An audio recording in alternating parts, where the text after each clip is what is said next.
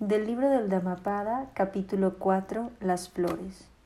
Igual que una flor bella y de brillante color, pero sin perfume, así son de estériles las buenas palabras de quien no las pone en práctica. Igual que una flor bella y de brillante color, y asimismo rebosante de perfume, son de fructíferas las buenas palabras de quienes las practican.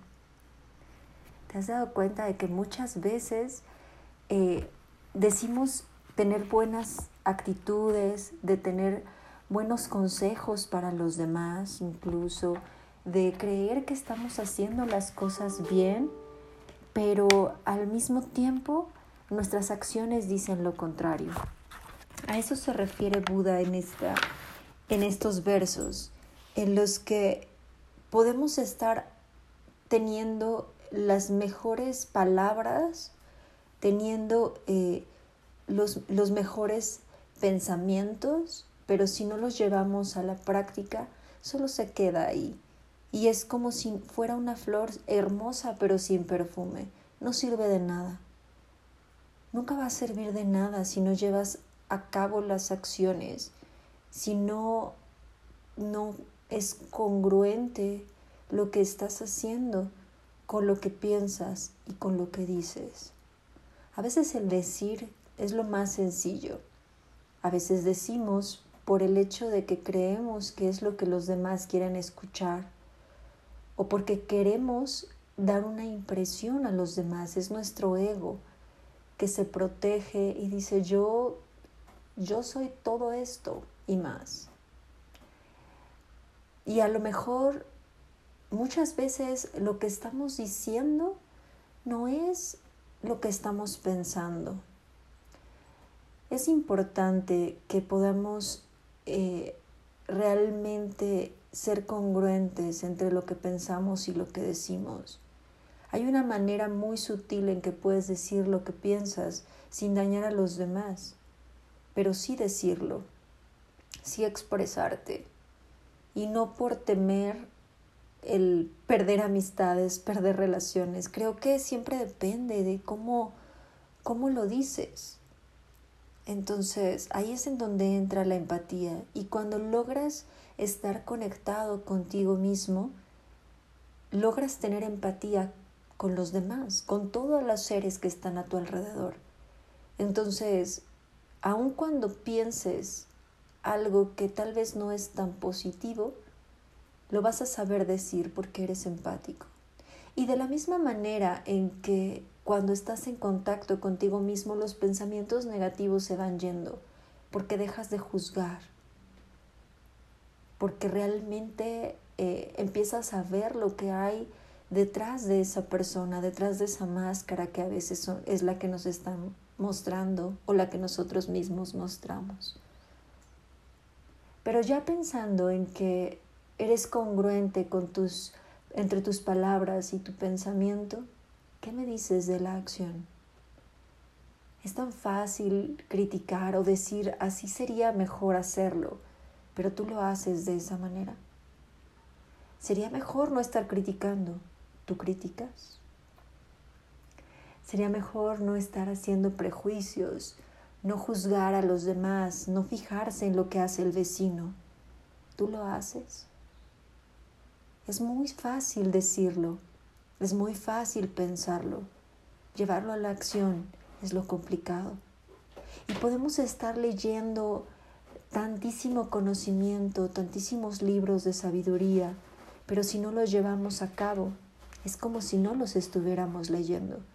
Tendremos un montón de, de palabras en nuestra cabeza, un montón de versos, un montón de expresiones de diferentes gurús y maestros, pero si no lo llevamos a cabo, realmente esos gurús y maestros no son nuestros, son de alguien más.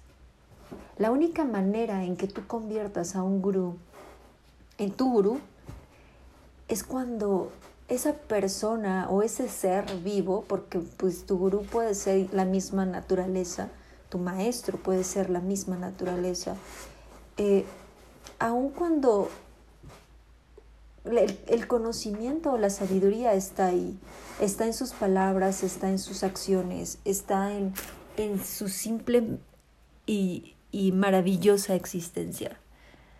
Pero si tú no lo, no lo logras comprender y esas acciones, esas palabras, esa existencia no logra despertar algo en ti, entonces no es tu gurú. De esa manera es como como si esa persona fuera esa flor maravillosa, pero si no logramos meterlo dentro de nosotros y que nos despierte esa chispa que tenemos a veces dormida, entonces es como una flor sin aroma. Hay que ser congruentes con lo que hacemos y con lo que decimos y con lo que pensamos. Y también hay que ser congruentes con lo que seguimos. Si tú dices que sigues a alguien, si tú dices que alguien es tu maestro, sé congruente con ello. Y no nada más tomes aquello que te, que te conviene, aquello que es fácil introducirlo en tu vida. Entonces no lo sigues. Y eso también está bien. Pero dejemos de regocijarnos y pensando que los demás van a opinar bien de nosotros al momento de que decimos que, que seguimos a tal o cual persona o que hacemos tal o cual actividad. Ese es nuestro ego hablando, que queremos agradar, que queremos proteger el ser que somos porque a veces nos sentimos demasiado débiles. Por eso lo protegemos y por eso a veces le damos tantísima importancia al ego.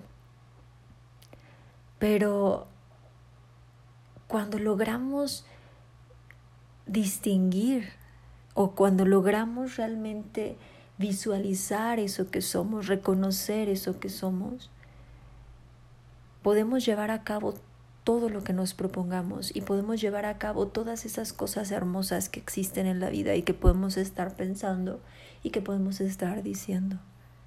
Así como también podemos llevar a cabo las enseñanzas de nuestros maestros.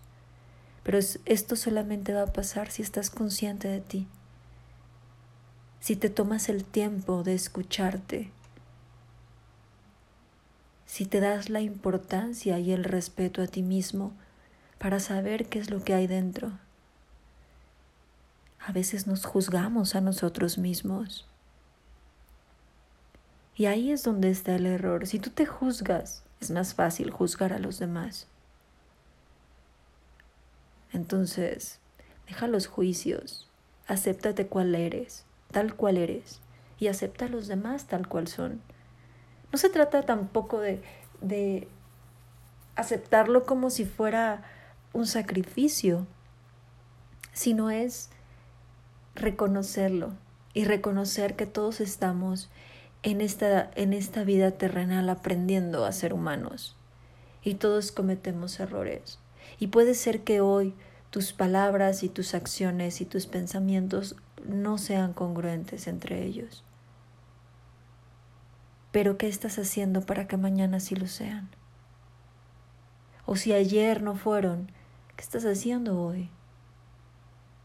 Tal vez dejar de decir cosas que, que, realmente no sientes, que realmente no pertenecen a ti, que pertenecen a alguien más y te sonó bonito. Empieza por ahí. Empieza por cuidar lo que dices, lo que expresas, aunque creas que es lo que los demás quieren escuchar, si no es lo que quieres decir, no lo digas. Cuida mucho lo que haces y cuida mucho lo que piensas y cuida mucho lo que dices.